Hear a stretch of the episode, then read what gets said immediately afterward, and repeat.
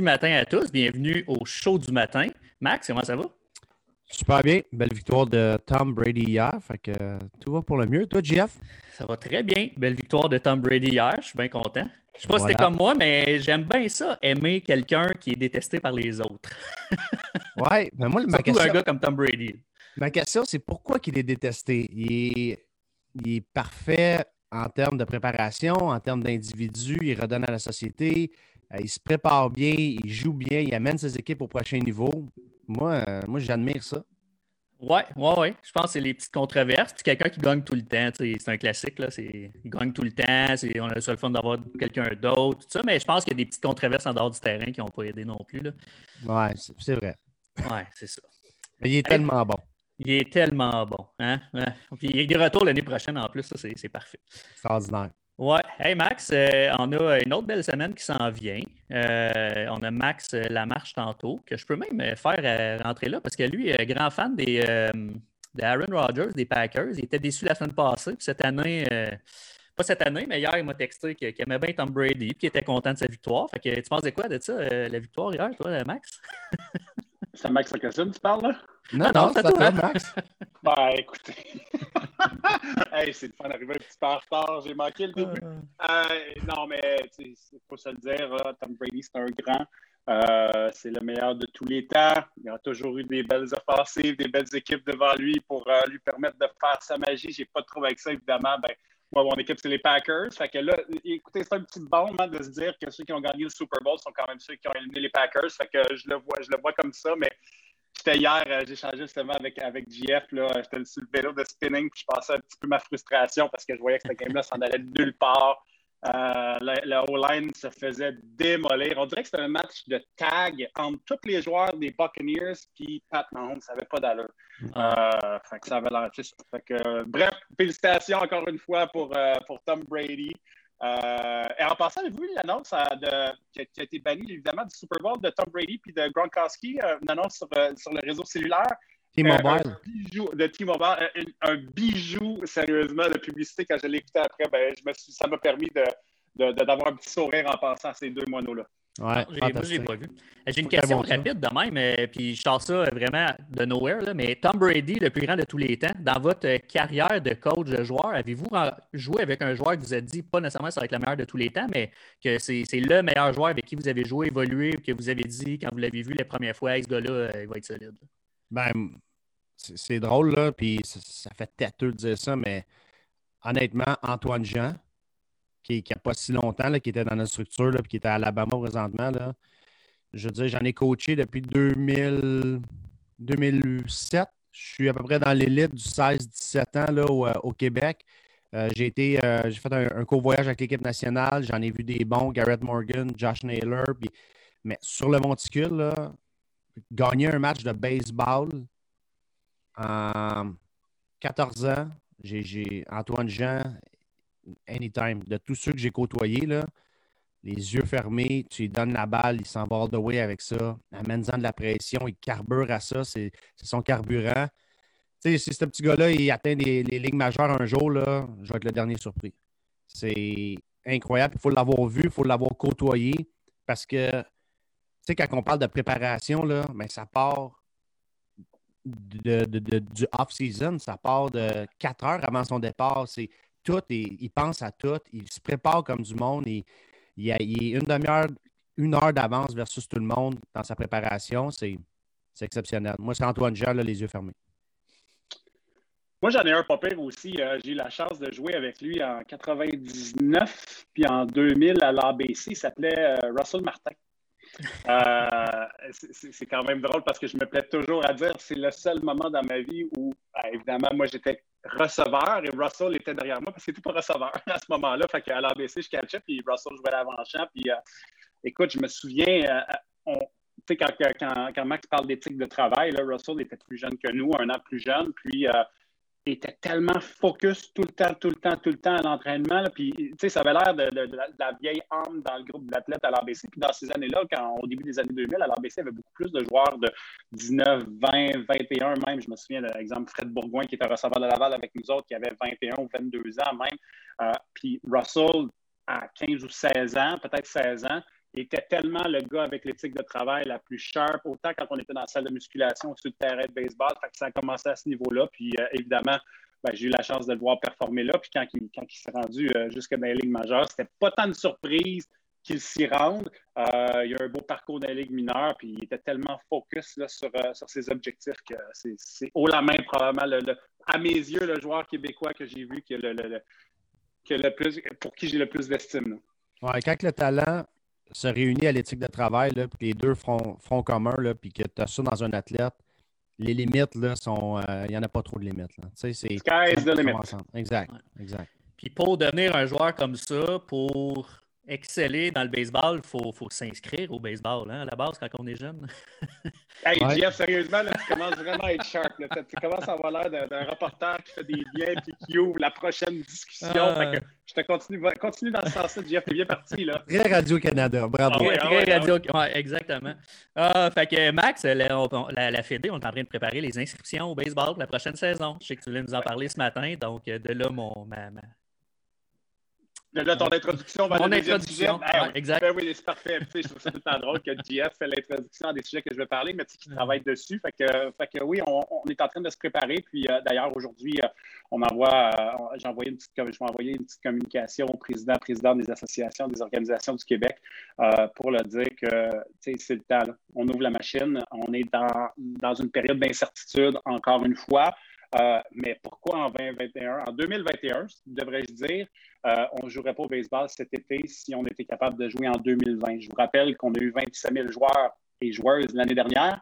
Dans ça, un seul cas de COVID qui a été déclaré. Peut-être qu'il y en a eu d'autres, mais on n'est on pas au courant. Là, mais un seul cas de COVID. Donc, euh, et, tout ça a été réussi grâce à des bénévoles hors pair qui ont patiné le shot, qui ont. Le, mot patiner peut-être pas le bon, mais on se comprend. Euh, l'été dernier pour s'assurer que les règles de distanciation, les, mesures sanitaires qu'on mettait en place allaient être respectées. On a eu des parents qui ont fait ce qu'il y avait à faire. Évidemment, comme moi, ça n'a pas été parfait, puis je ne m'attends pas à ce que ça le soit parce que, bon, je veux dire, une fédération est faite des membres qui les faite. Il y en a qui y croient, il y en a qui ne croient pas. Il y en a qui suivent les règles, il y en a qui aiment ça les dépasser de temps à autre.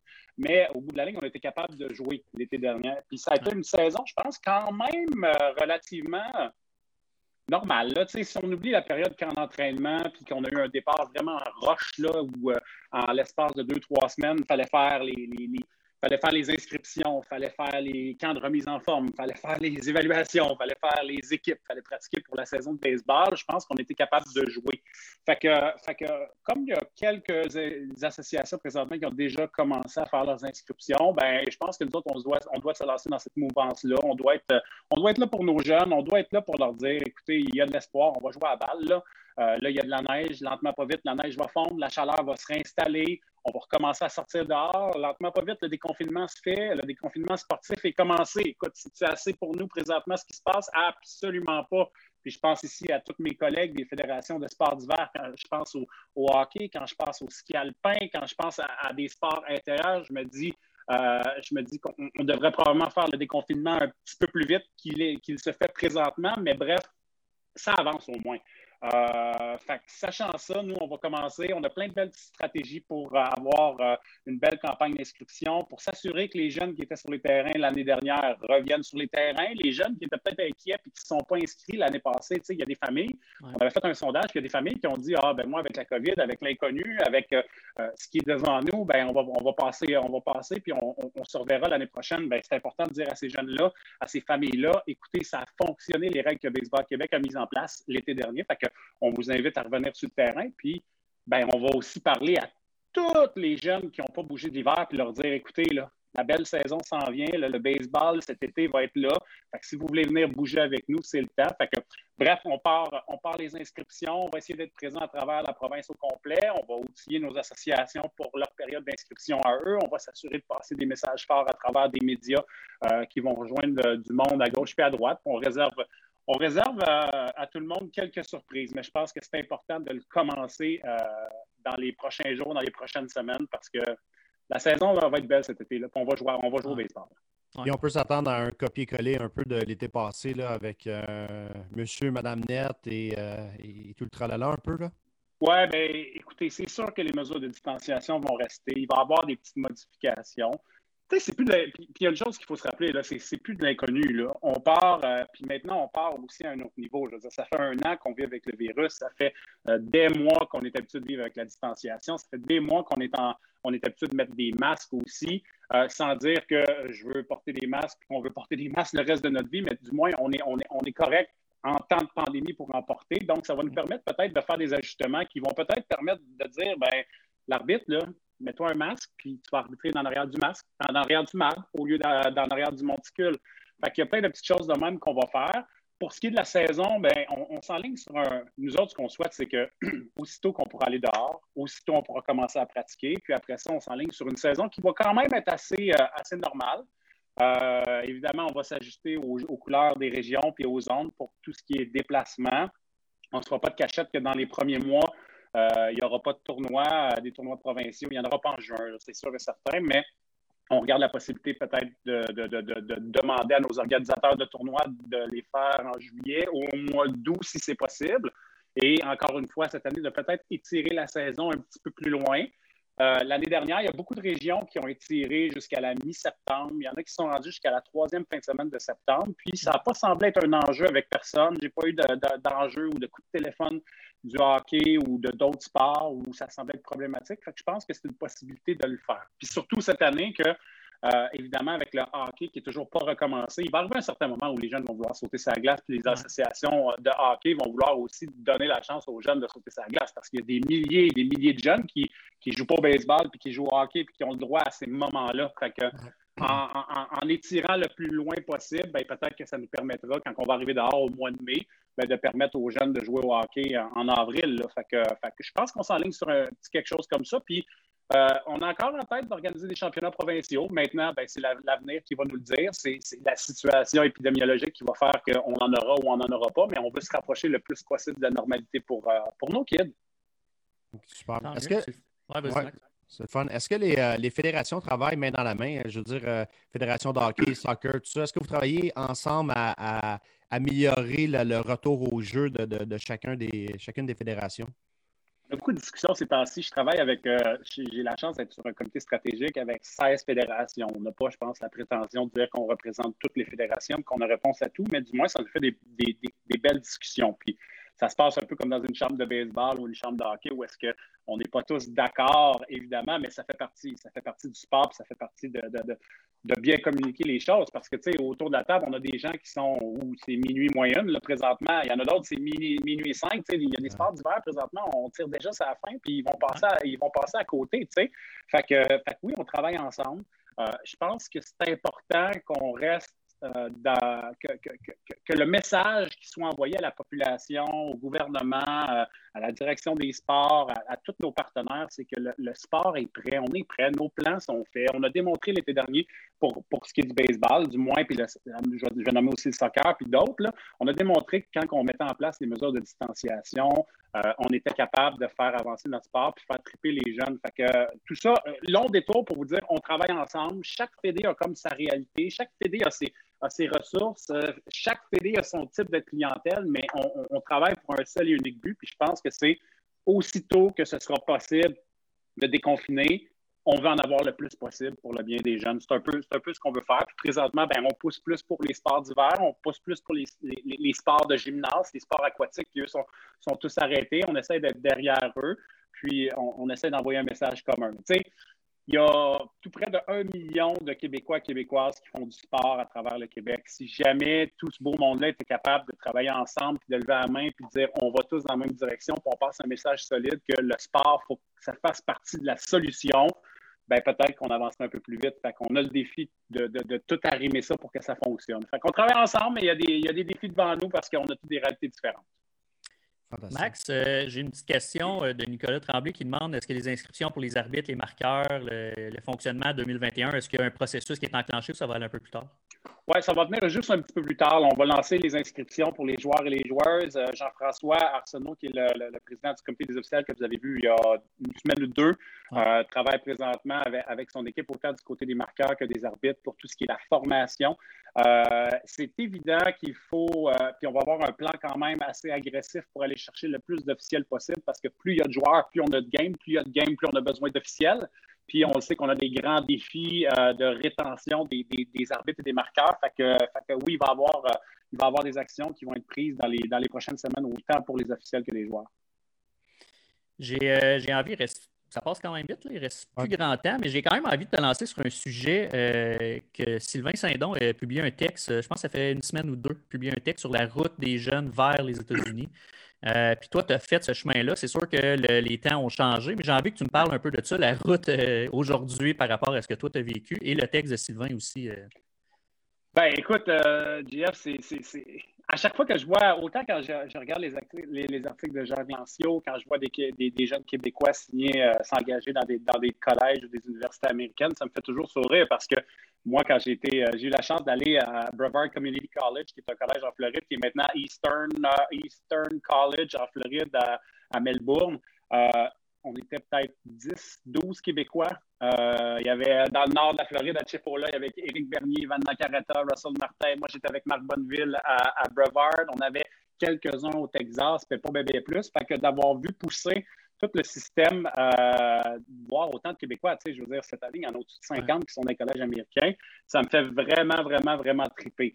C'est important quand même, puis c'est là que euh, Sylvain, l'article de Sylvain est super pertinent. C'est important de se rappeler que ce chemin-là, -là, un chemin qui est difficile. S'y rendre, puis à un certain moment, s'y rendre avec des bourses, s'y rendre sans avoir à demander à papa-maman de défrayer des milliers et des milliers de dollars, c'est difficile. Puis c'est là que je pense que c'est important de toujours avoir un plan B puis de le préparer. Puis, moi, je suis un des premiers qui n'a pas eu de plan B.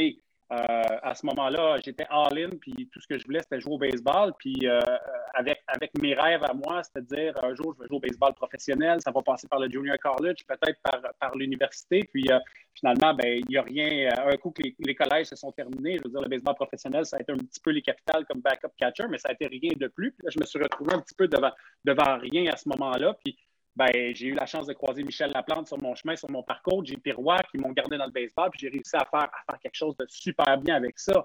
Euh, mais le chemin vers les universités américaines euh, est quand même assez ardu. Fait que de, savoir maintenant qu'il y en a au-dessus de 50 me rend extrêmement fier. De voir ces jeunes-là aussi graduer, parce que ça, c'est une autre affaire qui n'y avait pas beaucoup dans notre temps. Le collège nous servait de tremplin, on souhaitait vers le baseball professionnel pour signer comme agent libre, être repêché.